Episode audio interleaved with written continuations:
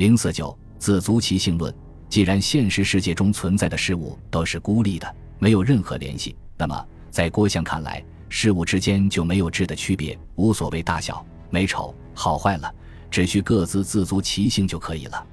郭象以泰山和秋毫为例，认为泰山和秋毫没有大小的区别，都可以说大，也都可以说小，甚至可以说天下没有比秋毫更大的东西了，因为秋毫的本性是圆满无缺的。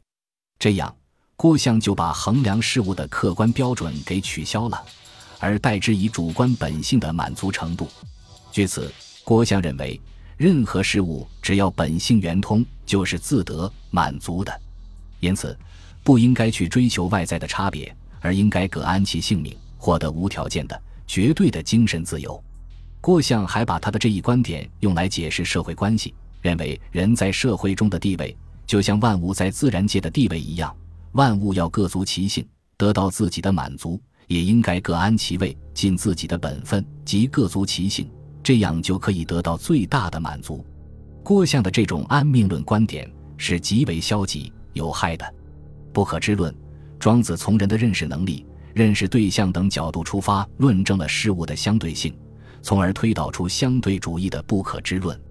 郭象则以他的玄冥独化说为依据，提出了不可知论。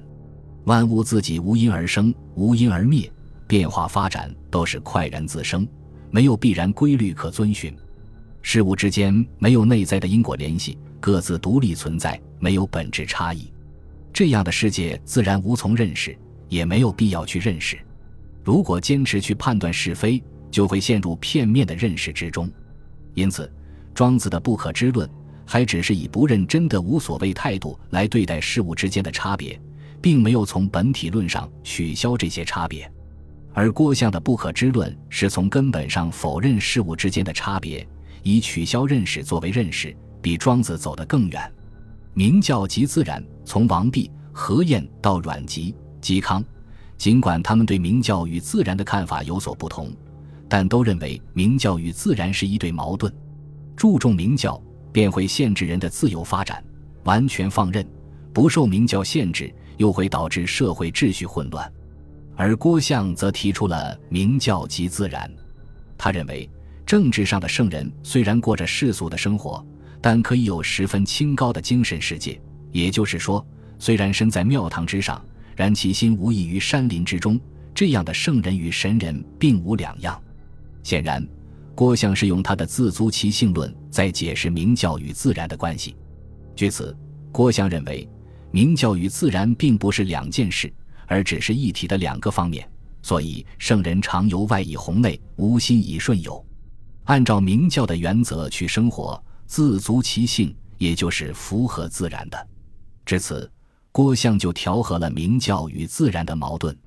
从正史玄学王弼提出明教出于自然，到竹林玄学嵇康力倡月明教而任自然。再到西晋玄学郭象主张明教即自然，此后关于明教与自然之争便告一段落。如玄双修渐成主流。